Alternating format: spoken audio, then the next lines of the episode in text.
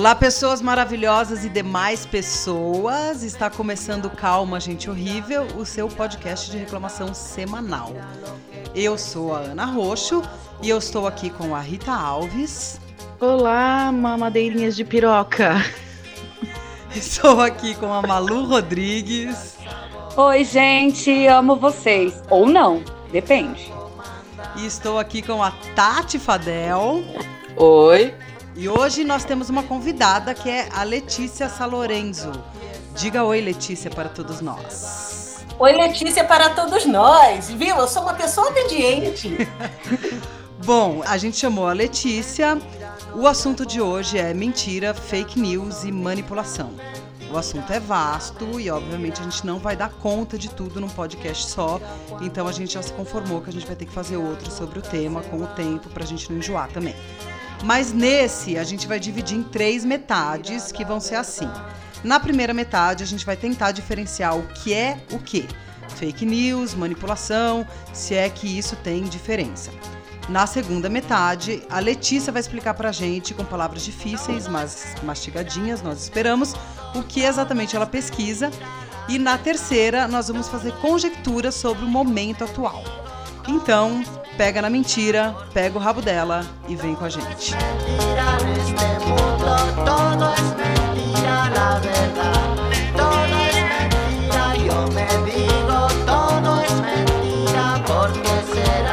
Nessa primeira metade, a gente vai tentar diferenciar uma coisa da outra. Para começar, eu queria dizer que tem muitos nomes para uma mesma coisa, e a gente já chamou de pós-verdade, de false news, de fake news. E também não é novidade essa história de manipulação de informação. Isso é, depende do jeito que você monta uma manchete, você pode mostrar o que quer e esconder o que não quer, né? Isso é, já tem muito tempo, a gente tem muitas histórias sobre isso, não é novidade, mas tomou proporções homéricas atualmente e fez a gente criar essa série de nomes. Então, gente, vamos lá. Eu tinha uma tarefa, uma única tarefa, que era conceituar para vocês o que é fake news, o que é mentira, o que é manipulação. E aí eu confesso que, lendo sobre manipulação, eu comecei a lembrar de ex-namorado, e aí eu tô sofrendo agora. Então eu deixei para lá essa história, porque estava muito chato. Eu estava sofrendo muito. E como boa pisciana com acidente em câncer, tô dando desculpa para dizer que eu não cumpri a minha tarefa. Mas calma, calma, calma. Não vou deixar vocês na mão. E eu vou fazer uma dinâmica, uma brincadeira com as minhas amigas e com vocês que estão ouvindo, obviamente. E vou fazer uma pergunta, na verdade. E aí, você que está agora no metrô, no ônibus, no trabalho, ouvindo nosso podcast, quando eu fizer a pergunta, não se acanhe, viu? Responda em alto e bom som. Sim, não. Ninguém vai achar você doido. Vamos lá, é uma Não, pergunta não estilo. vai, não. não. É bem tranquilo. For em São Paulo, é normal, gente. É normal. Vamos lá, gente, é uma pergunta nível telecurso, tá? Não é nada difícil. Então eu vou perguntar agora para vocês. Ô, ô, só antes, ô Tati, vê se não vai estragar tanto a brincadeira, tá? Vamos lá. É correto eu afirmar que o sol nasce e se põe todos os dias? Eu vou responder que sim, tá? Sim, porra. Ok. Não, É? né? Não? Ah, eu sabia, eu sabia. Por que não? Pois é, o Sol está lá o tempo todo, só que ele fica visível para a gente, e no momento que ele fica visível, a gente entende a visibilidade do Sol nos termos do nascimento. E quando o Sol fica invisível para a gente, a gente entende a invisibilidade do Sol em termos de morte. Então, o Sol nasce e o Sol morre todos os dias. É uma metáfora. Nós pensamos em forma de metáfora. Sim. E tem outra coisa também. Vai depender do seu referencial. Tem lugares, por exemplo, onde o sol fica por seis meses, ou o sol não fica por seis meses. Porque tem o, o ângulo da Terra, tem a estação do ano e tudo mais. Mas você responder que o sol nasce e se põe numa maneira rasa, superficial, como a gente está habituado, e daqui do lugar onde nós estamos, é uma verdade. Mas e se eu falar para vocês que, por exemplo, em determinado lugar do mundo onde existe noite por seis meses, ou seja, tem treva por seis meses, aquilo acontece porque aquelas pessoas que estão ali são esquerdistas, abortistas, bolivarianistas, veganas, e por isso Deus amaldiçoou aquelas pessoas com seis meses de escuridão. Eu peguei uma verdade e manipulei. Criei uma fake news baseada em uma verdade. Realmente, se você pesquisar na internet, ou se você pesquisar um livro de geografia, que você vai ver que em determinados lugares é noite por seis meses. Em determinados lugares, só depois de nove horas da noite, às vezes meia-noite, é que o sol se põe. Mas isso não tem absolutamente nada a ver com o castigo de Deus, ou com a ideologia daquelas pessoas, ou com qualquer coisa do tipo. Até porque a gente sabe que se existem lugares onde o sol fica seis meses sem aparecer, isso obviamente é culpa do PT. Obviamente. Então, posso fazer uma colocação? Óbvio quanto a que isso? pode. Quanto à brincadeira? Óbvio que Tá bom. pode. Tem muita coisa implicada nisso, né? Primeiro de tudo, quando você faz a interpretação de um dado, o sol se põe, ou esse lugar está escuro, tem uma noite de seis meses, não pelo movimento da Terra, mas por uma maldição divina, ou a África é um continente subdesenvolvido porque foi o lar de um filho rejeitado de Noé, sei lá. Qual a validade da utilização de um quadro religioso para a produção de uma verdade. Quer dizer, porque a religião produz essas verdades para quem é religioso. Quando você entra nas explicações com base na fé, você está entrando, tá, talvez a Bíblia, então, e as religiões sejam as maiores produtoras de fake news do universo. É uma possibilidade de interpretação, né? Se bem que eu acho que o fato de você estar num discurso de ordem mítica e não científica, que vai acontecer que nem com a história do aquecimento global, quando você se baseia em crenças, no caso religiosas ou outro tipo de crença, mas crenças não amparadas pela ciência, é assim, você está entrando num território que eu acho que é a grande confusão atual. Quer dizer, o quanto a, se, o discurso da ciência, o discurso do jornalismo com aferição da verdade e tal, o quanto isso está se distanciando cada vez mais do que a gente tem experimentado na internet, no WhatsApp e tal. São componentes diferentes, né? A manipulação da verdade são de outra ordem, né, são da ordem discursiva, né, do nível dos enunciados, assim. Isso que você está apontando da, da, interpretação religiosa do mundo vai para um outro lugar, que também eu acho bem responsável pelo caos que a gente está. Eu só acho importante a gente ir fazendo essas pequenas distinções, porque senão a gente vai tentar aplicar um certo tipo de interpretação das coisas para tudo e não funciona, porque são categorias e são modos de explicação muito distintos. Né? Só o que eu queria ponderar é que, dentro do pensamento mitológico, aquilo é verdade, mas a gente vai ter também todas as outras verdades condicionadas àquele sistema mítico, né? O problema aí que você falou é quando a gente cruza os campos, né? Eu estou falando de Exato. um olhar científico com uma explicação mítica. E, na verdade, se a gente for ver, grande parte das, dessas construções ideológicas aí é quando elas vão misturando os campos, né? Como que isso, por exemplo, chega na Terra plana? Aí acho que é o, os assuntos todos, né?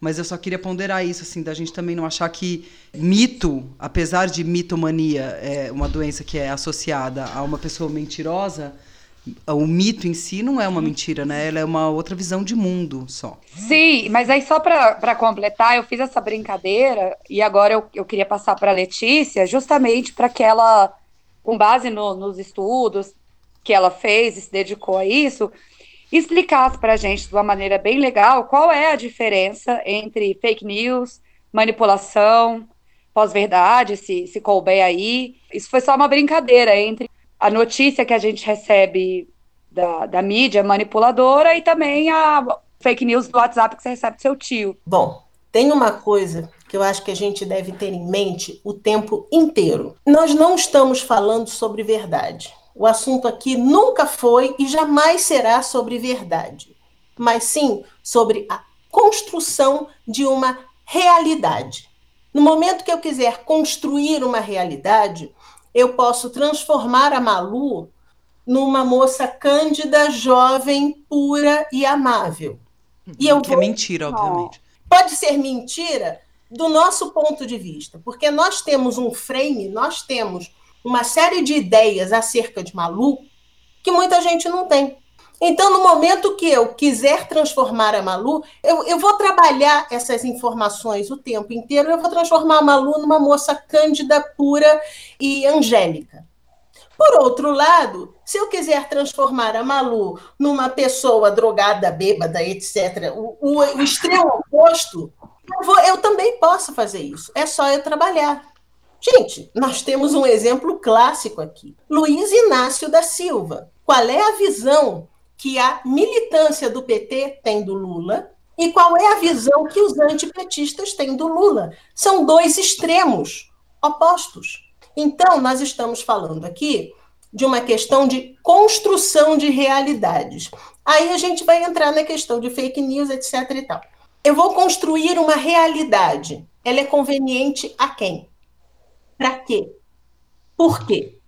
E quais as consequências dessa realidade construída? Se eu espalhar para o mundo que a Malu é angélica, é uma moça santa e pura, quem sai ganhando com isso? Quem sai perdendo? Por quê?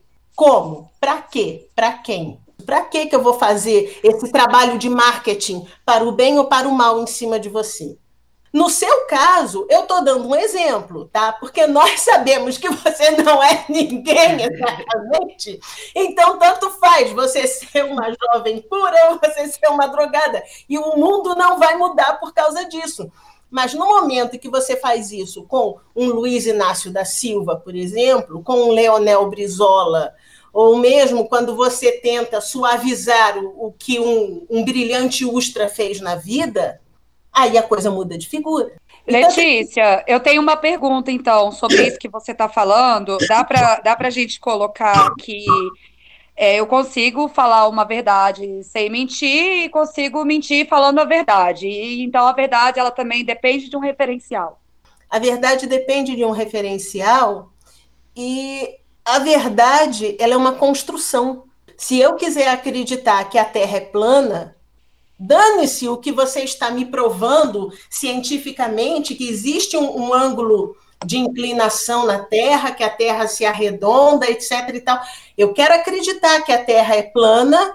Eu acho que dizer que a Terra é redonda é uma conspiração mundial. Então eu vou acreditar. Aí nós já entramos num quesito que o mundo inteiro chama de pós-verdade, e eu odeio essa expressão, porque quando você fala pós-verdade, você dá alguma legitimidade a esse troço que estão construindo, porque parece que é uma verdade com algum aditivo e tal.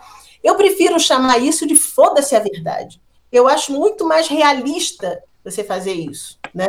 Porque são pessoas que rechaçam completamente toda e qualquer capacidade de racionalização em cima de um fato cientificamente comprovável. E a fake news, essa expressão fake news, ela foi criada para ratificar sites de origem duvidosa que propagam mentiras. Só que eles botam uma roupagem institucional, eles se vestem de confiáveis. Mas você tem com essa com esse advento das fake news, porque vamos combinar, o ser humano mente para conseguir o que ele quer desde que o mundo é mundo. Isso não é novidade para ninguém. Agora, no momento em que você tem um meio digital de propagação de uma mentira muito mais fácil, muito mais é, viável do que você sair fazendo fofoca para lá e para cá. E você tem empresas estruturando essas mentiras e vendendo isso como um produto. Nós temos um produto com valor agregado e produzido em escala industrial. Isso, para mim, é fake news. E isso é o que nunca houve antes na história do mundo. A minha questão é, a fake news tem precisa ter alguma base de verdade? Ela pode ser ou ela é só uma mentira? E a manipulação ela chega a um ponto que ela vira uma fake news? A gente tem como avaliar isso, tem como observar isso, não? Vocês também podem dizer que a minha pergunta é idiota, tá? Também tem essa opção. Uh, deixa eu ver se eu, se eu entendi. Você está querendo saber qual é o ponto em que manipulação vira fake news ou vice-versa? É assim, uma fake news, ela é composta, ela é um produto que contém manipulação, porque ela é um produto que na prática é uma mentira com alguma roupagem que no outro ponto, na ponta de quem vai consumir aquela informação, aquela comunicação, vai ter alguma coisa que ele vai aceitar como verdade, que ele vai aceitar pelo menos como crível e vai transformar aquilo tudo em verdade na cabeça dele. Então, a manipulação está para fake news, assim como água está para qualquer suco. Ah, Ah, Eu acho. Posso, posso falar?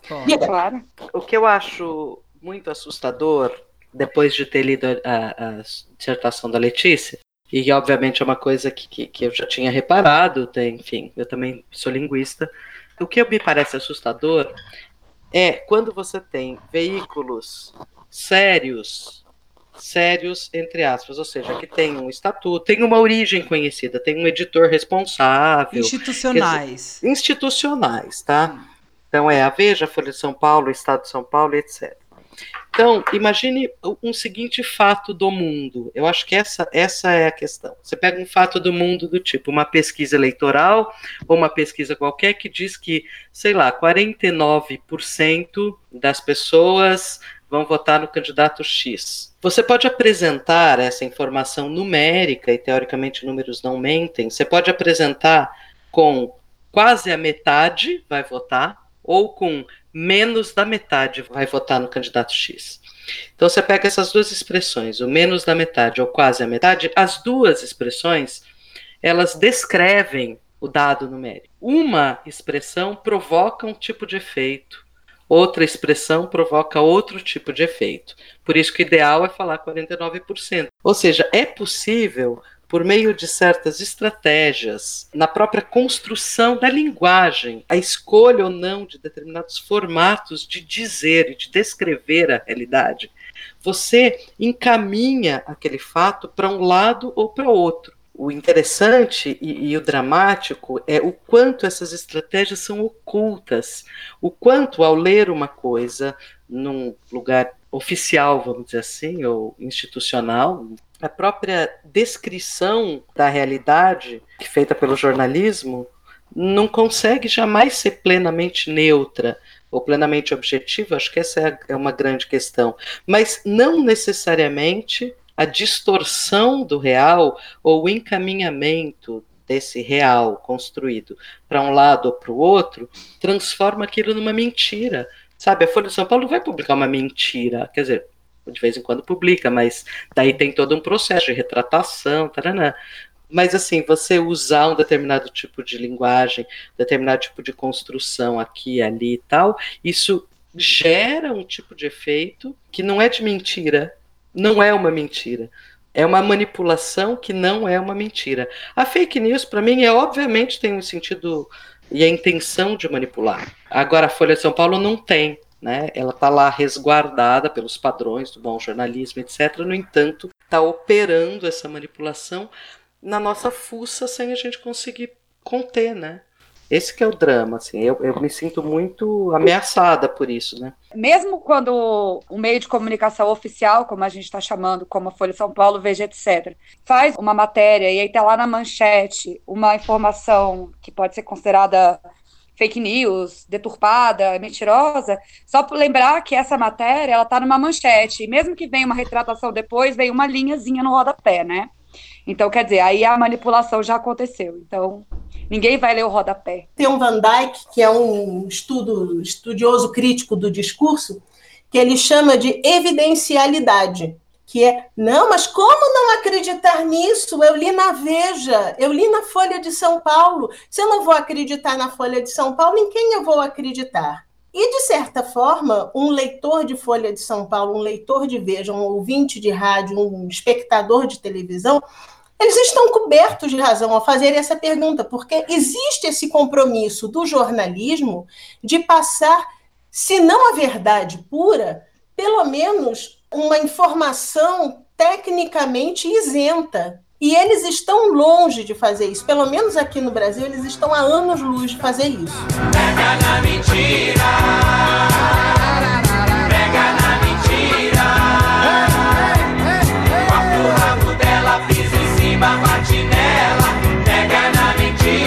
Bom, e com isso começamos a segunda metade do nosso podcast, que eu vou começar pedindo para Letícia se apresentar para vocês saberem por que, que ela está aqui hoje.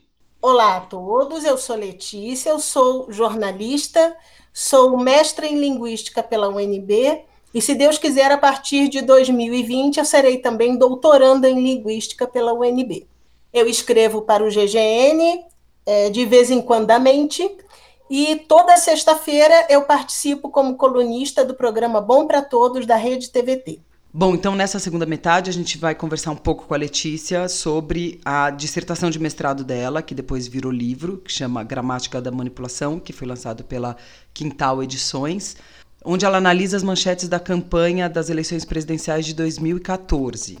Ô, Letícia, eu queria muito, bom, primeiro de tudo, falar que foi muito legal ver descritas na dissertação essas estratégias de linguagem que os jornais, revistas e tal utilizam para criar um viés de interpretação da realidade. Então, o que eu queria era o seguinte: como eu queria que você tentasse descrever um passo a passo de como a gente lê. Eu queria aqui tirar as fake news do pedaço porque é outra história, funciona de outra forma.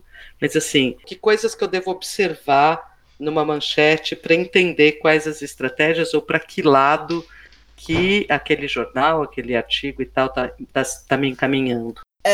Se nós pensarmos numa manchete como uma oração da língua portuguesa, as orações no, no português, elas normalmente tem uma estrutura SVO, ou seja, um sujeito que aciona um verbo que altera o estado final de um objeto.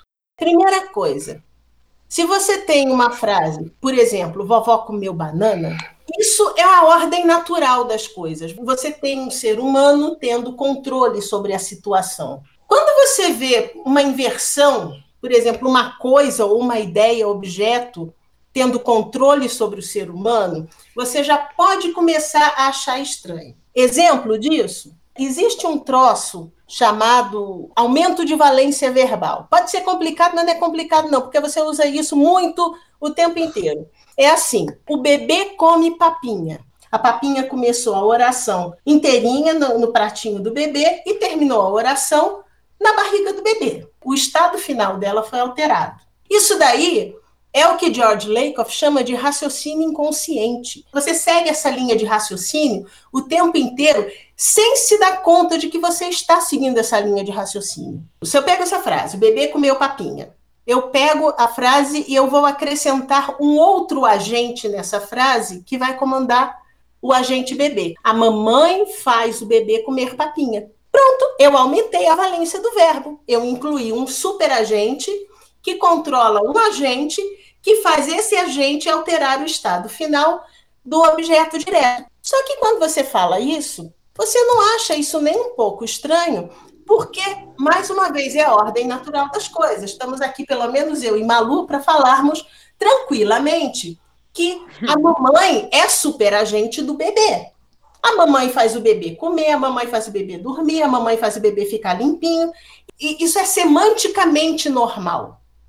Agora, no momento que eu falo, como colocou a Folha de São Paulo em 2014, ambição faz Dilma dizer coisas nas quais não crê? Peraí, a ambição entrou no lugar da mamãe? O que, é ambição? Ambição é uma coisa, é uma ideia, uma coisa que está controlando um ser humano. Eu vou até esquecer o fato de que quem diz coisas nas quais não crê é um mentiroso. Eu vou me ater ao fato de que a ambição está fazendo a Dilma fazer uma coisa. Quando você lê essa frase, você inconscientemente processa a informação de que a Dilma é um ser humano tão frágil, mas tão frágil que até uma coisa consegue controlar ela. Isso é, é, pequeno, é pouquinho, ok. Só que se você vai fazendo isso um pouquinho aqui, outro pouquinho ali, ao longo de 16, 18 anos, você vai reforçando um frame. Aí voltando, ah, como a gente pode ver numa manipulação você percebe que tipo de sujeito está acionando que tipo de verbo. Com qualquer verbo, você vai, você vai tentar usar ele com um sujeito humano, um sujeito animal e um sujeito objeto. Por exemplo, o verbo atacar. O homem atacou a mulher. Ok, é um verbo que funciona com o sujeito humano. O cachorro atacou o gato. Ok, funciona. O muro atacou a árvore. Não funciona. Então, nós temos que o verbo atacar ele é um verbo que pode ser usado tanto por seres humanos como por animais. E por isso mesmo, ele já se torna um verbo meio que instintivo. Aí você vai ver todos os usos do verbo atacar no, em 2014, no segundo turno, não tem um caso em que o sujeito que aciona o verbo atacar é um sujeito ligado ao PSDB. Você tem Dilma, PT, campanha de Dilma, propaganda do PT, Lula, militância petista, qualquer coisa. E do, do outro lado do verbo atacar, como objeto direto, você tem rival, adversário, AS, FH, PSDB, Tucano, qualquer configuração de PSDB. Então, se você pegasse só o universo do segundo turno, é o PT que ataca, Dilma ataca essa, é uma direção de ataque, PT na direção do PSDB, nunca na direção contrária. Aí você pensa, peraí, o PT ataca, mas o PSDB não ataca, então qual é o verbo que o, que o Aécio aciona para mostrar uma contraposição ao, ao adversário? Aí você vai ver, o verbo que ele usa é criticar. Aí vamos pegar o verbo criticar, vamos fazer o teste com aqueles três tipos de sujeito. O homem criticou a mulher. Ok, funciona. O cachorro criticou o gato. Não funciona. Por que, que ele só funciona com o ser humano? Porque é um verbo que pressupõe raciocínio, ponderação, pensamento, ideias, que são coisas inerentes ao ser humano. Então, a informação subjetiva que você está passando é: a Dilma é uma louca que ataca. O Aécio é um homem que raciocina, que é ponderado, que ele sabe o que está falando, então ele critica. E por aí vai. Esse daí é só um micro exemplo de manipulação. Por exemplo, quando é, a gente lê uma matéria para falar de uma questão de drogas, é, traficante é preso no morro na periferia. Quando é na Zona Sul, é jovem, estudante é preso com maconha, por exemplo. Nesse momento você tem uma escolha de palavras. Porque está no morro é traficante, porque está na Zona Sul é, é jovem, consumidor de droga. E qual a diferença? Isso é perceptível. Mas quando você vê esse uso de verbos, isso é menos perceptível. Ô, Letícia, fala da estrutura de voz passiva, voz ativa. Basicamente o seguinte: Vamos pegar uma frase. Ai, nossa, que frase é pesada. É uma frase bem pesada, justamente por ser bem pesada, ela vai ilustrar muito bem o que faz uma voz passiva. João estuprou Maria. Análise sintática dela. Sujeito João, Maria, objeto direto. João é o agente, que ele executa a ação do verbo, e Maria é o paciente, que sofre a ação do verbo e tem seu estado final alterado. Quando você vai para a voz passiva, Maria foi estuprada por João. No momento que você transforma um paciente em sujeito, para o verbo fazer sentido, para o verbo ser comandado por um paciente, ele sofre uma alteração muito grande. Primeiro lugar, me respondam, meninas, esse foi, que verbo é esse no infinitivo? Tati não vale. Ir. Não. Não? Ai, meu Deus, fiz a burra. Não, você não fez a burra. Fundo. Ele... Não. Ser. O que significa o verbo ser? Existe uma grande diferença entre dizer eu sou bonita e eu estou bonita. Quando eu digo eu sou bonita, é um estado perene. Se eu digo Maria foi estuprada, ela passou a fazer parte do clube das estupradas. E desse clube ela não vai sair nunca mais, porque ela tornou-se uma estuprada. É, Letícia, no caso, isso tira a responsabilidade do João, que é o estuprador. Porque a Maria virou sujeito e o João virou o que, sintaticamente falando? Objeto. Não. Agente da passiva. Só que o agente da passiva é uma classificação semântica. Eu pedi a classificação sintática. Ah, não fode, Letícia, pelo amor de Deus. Ah, Você tirou a Tati, Deus. que é a única que pode responder isso. Aí é que tá, aí é que tá. Vamos fazer o teste. Maria foi estuprada ontem. Maria foi estuprada no hospital. Maria foi estuprada repetidamente. Nós temos aqui adjunto adverbial de tempo, lugar e modo. Por João, também é um adjunto adverbial. E adjunto adverbial tem como característica ser um termo acessório. Ele não é necessário para que a frase faça sentido. Quando você passa para a voz passiva, a oração fica intransitiva. Maria foi estuprada. Ponto. Por quem? Dane-se. Nós não estamos mais falando por quem, nós estamos falando da Maria. É muito mais bizarro uma voz passiva do que os nossos professores se dão ao trabalho de nos ensinar. Acabei. Meu mundo caiu. É, é bizarro isso, porque realmente, quando a gente lê essas matérias, cadê o, o, o, o agente estuprador aí? Você acaba. A menina foi estuprada e tá, e por quê? Não interessa, né? Mas, Letícia, como que isso funciona numa manchete, eh, tirando essa questão do estupro? Como, como que isso foi analisado no seu trabalho? É, como funciona? Eu fiz um estudo, que aí já não foi em cima de 2014, eu tenho também um corpus das manchetes de 2016, que eu comecei a pegar quando Lula teve a condução coercitiva dele, isso foi no início de março, até o impeachment da Dilma, que foi no dia 18 de abril. Então, por exemplo, o Lula quando ele é o sujeito da frase, ou seja, quando ele comanda o verbo, ele vai comandar um verbo instintivo. O Lula ataca, o Lula agride, Lula critica ataques a não sei o quê. Era manchete da BBC. Aí o UOL botou a mesma notícia e alterou. Lula ataca críticas a não sei o quê. que descarado. Pois é, agora que vocês viram essa mudança, vocês, vocês estão entendendo a revolução semântica que existe, essa mera troca de verbos que aparentemente são iguais, né? Ainda tem a voz passiva em várias formas. Por exemplo, você pode dizer a polícia matou o traficante. E você diz a morte do traficante. E acabou, a morte virou uma coisa, não virou uma ação.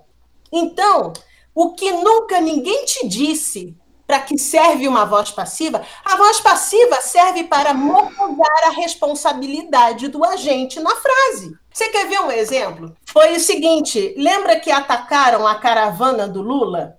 Sim. E o Lula reagiu em cima disso, né? A manchete que Eliane Catanhede conseguiu cometer. é, cometer, exatamente, era essa palavra que estava me escapando. Preocupa a reação de Lula que não poupa ameaças de revide a ataques à caravana. Ou seja, pois os é. ataques à caravana ficaram completamente em segundo plano, né? Fica completamente em segundo plano e aqui você tem uma série de nominalizações, ou seja, são verbos que viraram substantivos. Preocupa a reação de Lula. Lula reage. Lula não poupa ameaças, ou seja, Lula ameaça. Ameaça de revide, Lula revida. Ataques à caravana, quem atacou a caravana? Não tem. Não importa. Entendeu o que é mocosar uma responsabilidade? É, na verdade, é como se existisse algum problema em você ficar, em ter alguma reação depois de você sofrer um atentado, né? Quer dizer, o cara levou um monte de tiro no ônibus mas o que é preocupante não foram os tiros dados é, no ônibus, foi a reação que ele teve diante disso. Vídeo é o ataque. E você, quando você está lendo isso de maneira rápida e distraída, você não se dá conta disso. Mas o teu inconsciente está processando essas informações. Meu Deus. É. Todos os exemplos que eu tenho aqui são de manchetes que, dentro do ponto de vista de uma manchete, elas são certinhas. Ela não, não há nada que desabone a conduta delas. Mas tem coisas, por exemplo, o que Lakoff chama de metáfora orientacional. Como é que esse troço funciona nos neurônios? É assim, eu vou ler rapidinho meu livro. Imaginemos a seguinte situação. Uma pesquisa descobriu que a aprovação a hipopótamos subiu e aquela a rinocerontes caiu. Isso equivale a dizer que a desaprovação a hipopótamos caiu e que a desaprovação dos rinocerontes subiu, certo? Agora, observe a diferença entre aprovação a hipopótamos sobe e desaprovação a hipopótamos cai. Eu falei a mesma coisa. Só que na primeira frase, vocês sentiram ela como positiva. Reparem o verbo que eu usei. Vocês sentiram que ela é positiva. Sim. Na segunda frase, vocês sentiram que ela é negativa. As metáforas orientacionais explicadas por George Lakoff e Mark Johnson fervilham nos neurônios nesse momento e te dão essa sensação de uma informação negativa. Mas por que ela está falando de hipopótamos e rinocerontes? Você deve estar se perguntando. É para usar dois bichinhos fofos e neutros e você entender a explicação sem nenhum juízo de valor. Porque se eu tivesse apresentado a manchete que inspirou esse texto, ela seria desaprovação de Lula cai e de Moro sobe. Ah, bicho, entendi.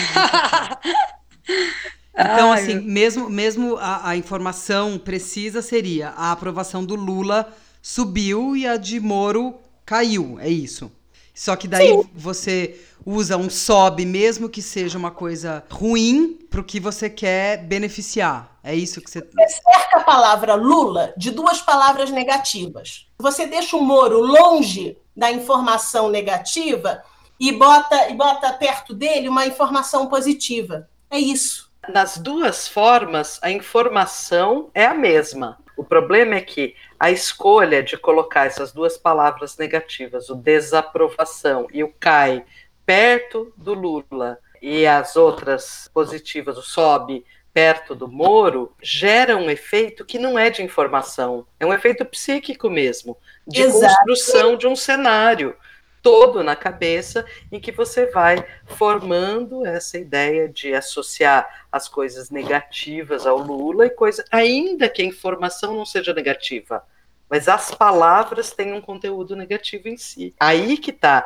Você não pode dizer que quem fez essa manchete mentiu. De forma alguma. Só que ela foi configurada para quanto mais rápido e mais distraidamente você ler, menos você vai se dar conta do que você leu. E são sensações, não são ideias, não são raciocínios, não são ponderações, são sensações. E é isso e que o Bolsonaro trabalhou o tempo inteiro em 2018. Deixa eu fazer uma pergunta. Você acha que se você não tivesse um viés de esquerda, você produziria um livro com as mesmas informações? Amiga, se eu não tivesse um viés de esquerda, eu estaria cagando solenemente para essas informações.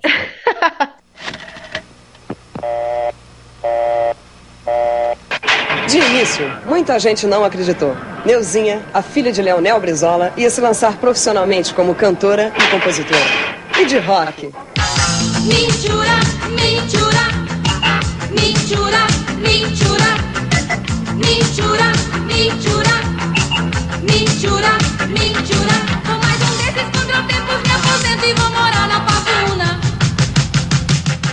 Bom, então nessa terceira metade a gente vai falar um pouco sobre fake news.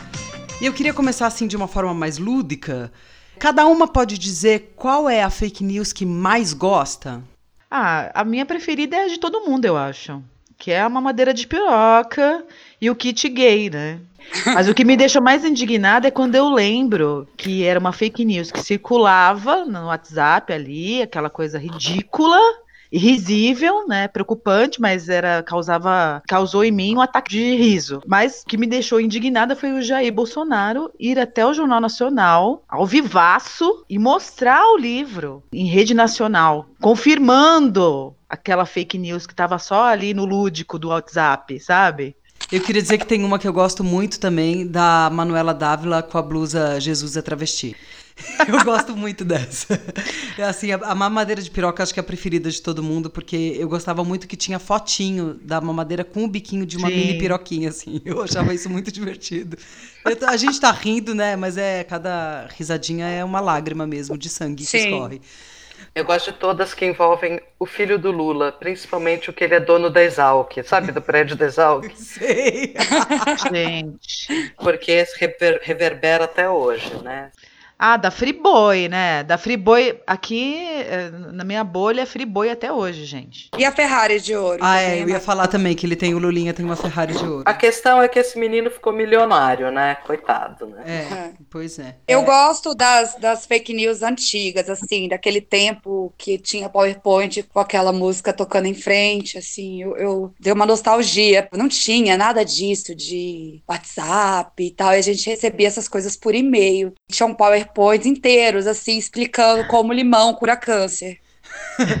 Ah, essas também, assim, toda hora eu recebo no, no grupo É. do condomínio e tem que falar e já posto direto. Olha aqui, Não, é boatos, olha que não, não é. Não, e é maravilhoso porque você não tem como refutar, porque na própria mensagem vem dizendo assim: a indústria farmacêutica não quer que você saiba disso. Mas eu lembrei agora uma coisa da infância. Você lembra, vocês lembram que sempre tinha umas modas, né? E aí sempre aparecia logo depois a fake news de que aquela moda dava câncer. Eu lembro muito que na minha infância tinha umas pulseirinhas de borracha horrorosa que todo mundo usava. E aí logo depois chegava "Ah, essa essa pulseirinha da câncer. Então, só para Sim. dizer que essas fake news sempre existiram. É que elas Sim, tomaram uma escala. Eu, eu lembro da fake news da Hello Kitty, que é, era pacto com o diabo. Ah, é, e que rodava o disco da Xuxa também, o Hilariei falava. É, e que Então, o deixa eu saber tem uma uma coisa. placa dentro. Qual é a diferença? Talvez isso deve estar no primeiro bloco, tá? De fake news e boato. É, nenhuma. Só mudou o nome. É assim, a fake news, ela tem uma estrutura de produto, de um serviço à venda, tá? Um boato, ah, limão fervido causa câncer. Isso é um boato. Isso daí vai fazer mal a quem? A ninguém, porque eu não conheço nenhuma pessoa idiota o suficiente para tomar limão fervido. Não pensando Olha. bem. Então, boato tem- e fake news é igual picolé e paleta, é a mesma coisa. Só, Só que, que é Então, não, eu acho que a Letícia está apontando que existe uma diferença na nomenclatura que, que tem a ver com é, a intencionalidade daquilo. Então, mas Quer eu acho dizer- que tem outra coisa. Eu acho que quando você é, espalha um boato, né? Eu espalho um boato, sei lá, sobre, sobre uma de vocês. Eu vou pegar a Tati, que é mais íntima, não vai se magoar. Eu espalho um boato. A Tati tem bafo. Isso não muda nada e não muda assim a direção da nação, né?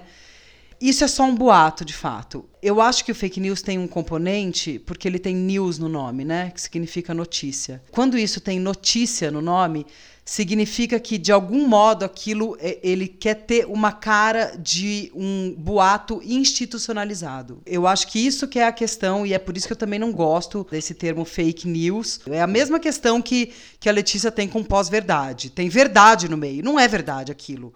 Não é nada, nem pós-verdade, é mentira deslavada, é foda-se a verdade mesmo.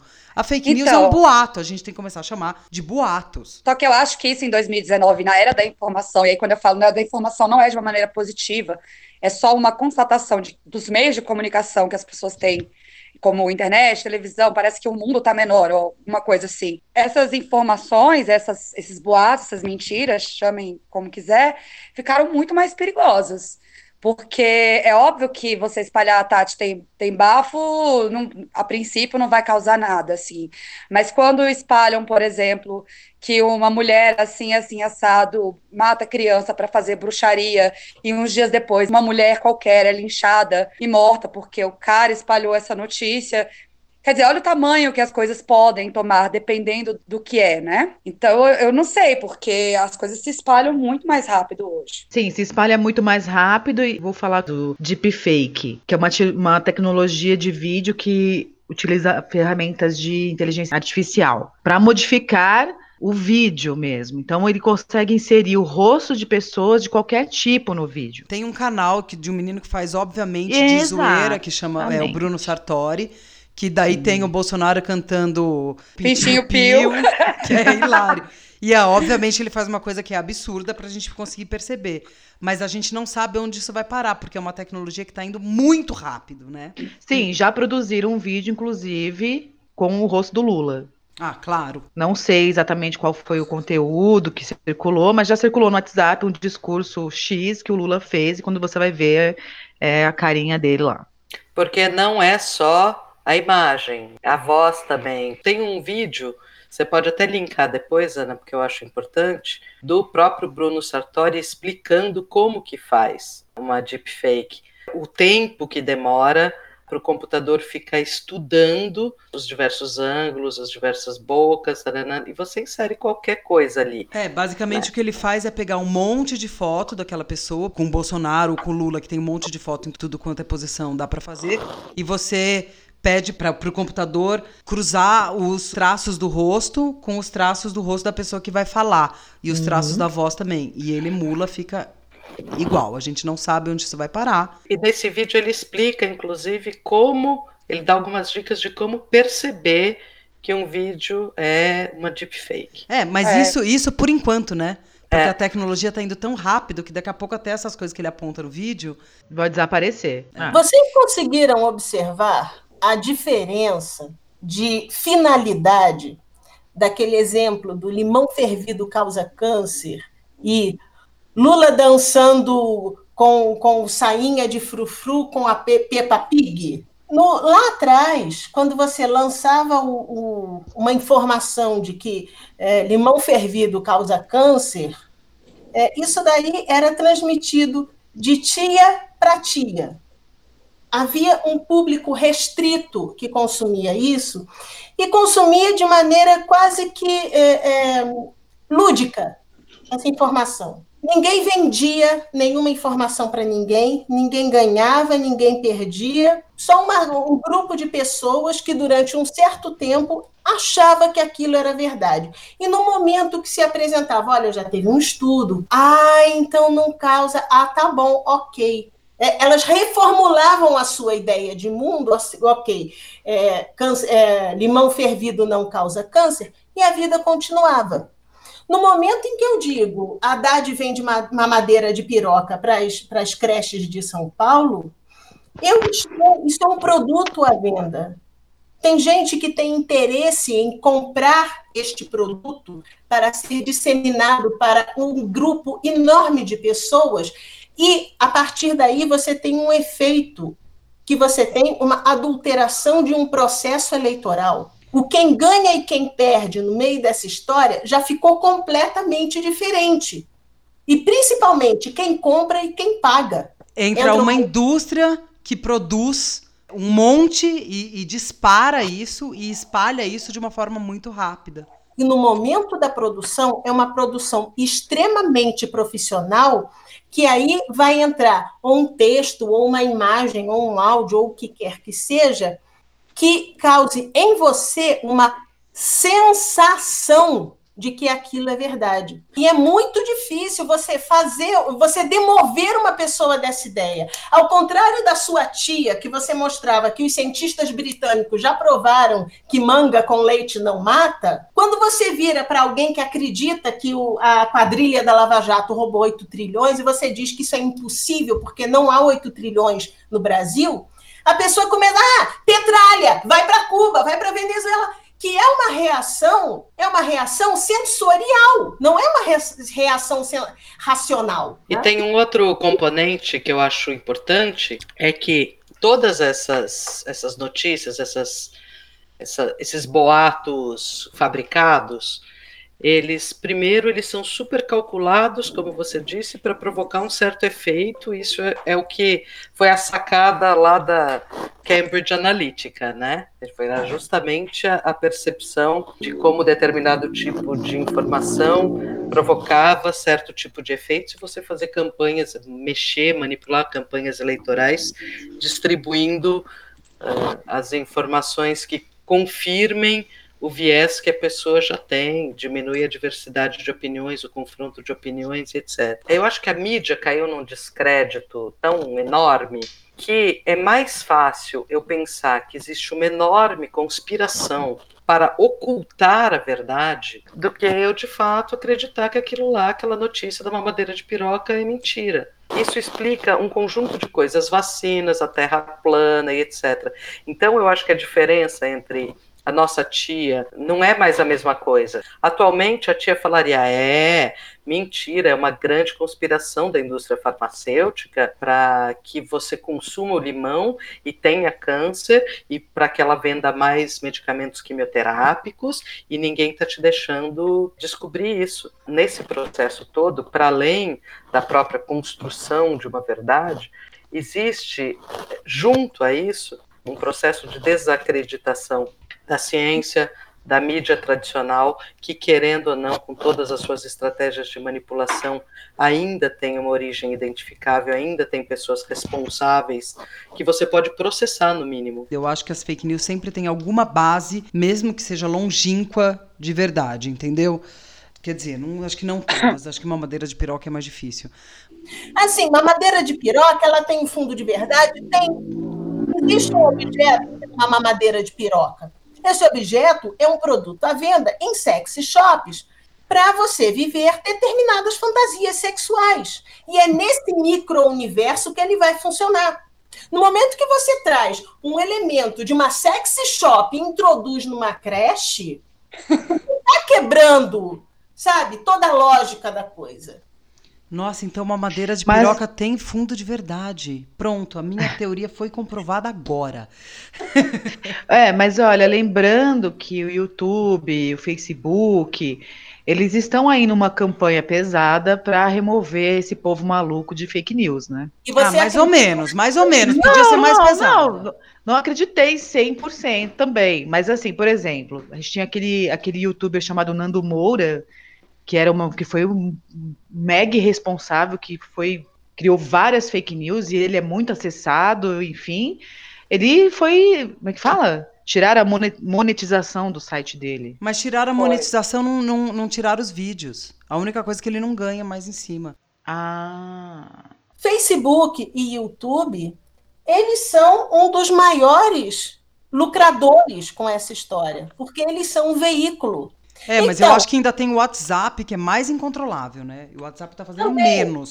O WhatsApp é um mundo que eu nem conseguia acessar, eu nem sabia que existia essa indústria até 2018. E é um mundo que você não consegue monitorar. É uma terra de ninguém. É uma terra de ninguém porque é uma transmissão ponto a ponto. Lembrando que tem 120 milhões de usuários de WhatsApp no Brasil. Puta que eu pariu. Ah, então vamos ver aqui qual é a população brasileira atual. População Brasil 2019. Nós temos a informação de 202 milhões. Nós temos quantos usuários de WhatsApp? 120 milhões.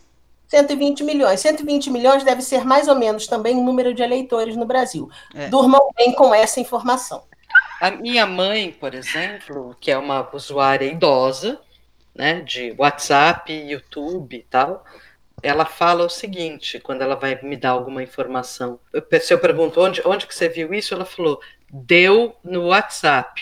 Da deu mesma no... maneira que um tempo atrás falava, deu no Jornal Nacional, deu na deu Veja, no deu no WhatsApp. Time. Exatamente, ela fala, deu no WhatsApp, deu, deu no YouTube, como se WhatsApp e YouTube, como ferramentas, fossem veículos de comunicação institucionais. Sim, e eu vi uma notícia hoje que diz que o maior propagador de fake news é o idoso acima de 65 anos. É o tiozão do WhatsApp mesmo. Então, com essas maravilhosas informações para você ficar deprimido para sempre e nunca mais dormir, a gente vai encerrar a terceira metade, mas não vamos encerrar ainda o episódio porque temos as indicações de filmes da Rita Alves. Queremos saber quantas, quantas petralinhas? Quantas petralinhas e o que você vai indicar.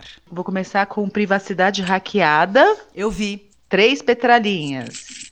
Eu acho ele meio extenso e ele fica lá nhenhenhen, nos papos lá que me encheu um pouco o saco. Eu daria Mas... cinco pra esse. Cinco? Nossa, eu amei esse filme, saí péssima. Enfim, para quem não assistiu ainda, vou dar uma breve, fazer uma breve resenha aqui. O documentário conta de uma, de uma forma bem assustadora como que as grandes empresas manipulam nossas informações privadas que cedemos em troca dessa exposição maravilhosa nas mídias sociais. Então, os nossos dados estão sendo utilizados para travar guerras culturais e políticas, como a gente já comentou nesse podcast inteiro, né? A frase "se você não está pagando para usar é porque você é o produto" é totalmente verdadeira. Quando você aceita os termos de uso durante o cadastro em uma rede social, o que se está aceitando é um termo que diz que a rede social não apenas pode coletar os seus dados, mas também todas as informações que atravessam a plataforma. Então, ele vai vasculhar suas curtidas, suas postagens públicas e até mesmo as suas mensagens particulares para criar um perfil de quem você é e prever as coisas que você tem interesse.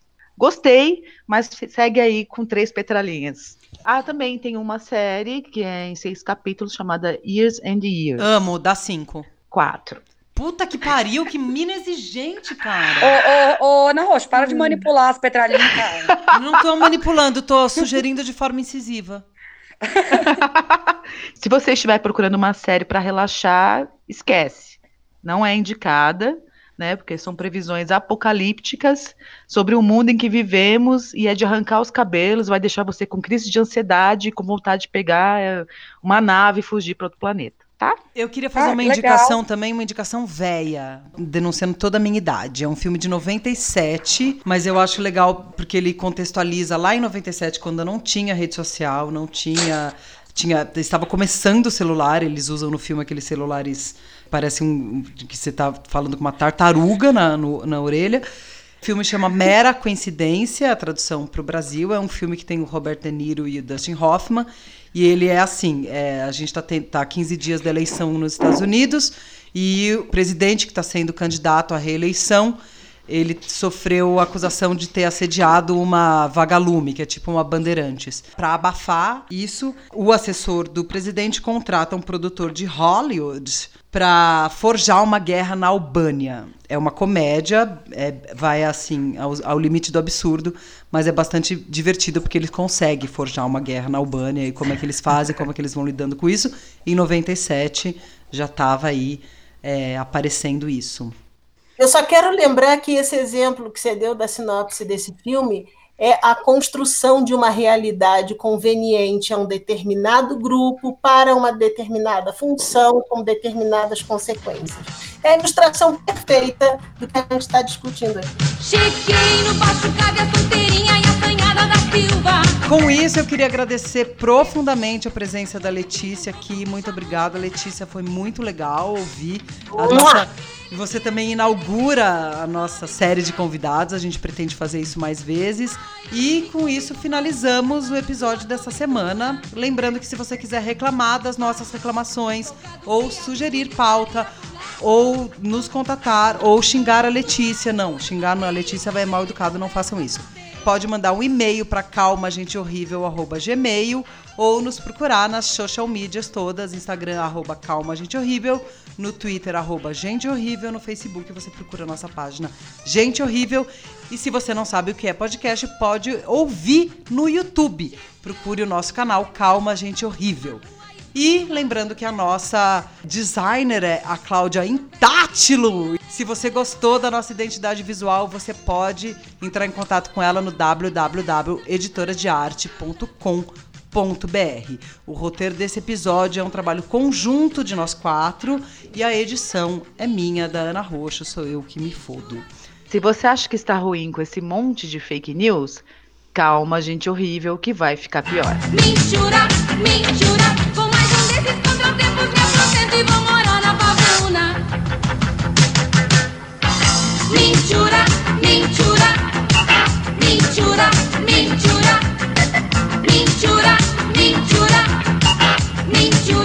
desses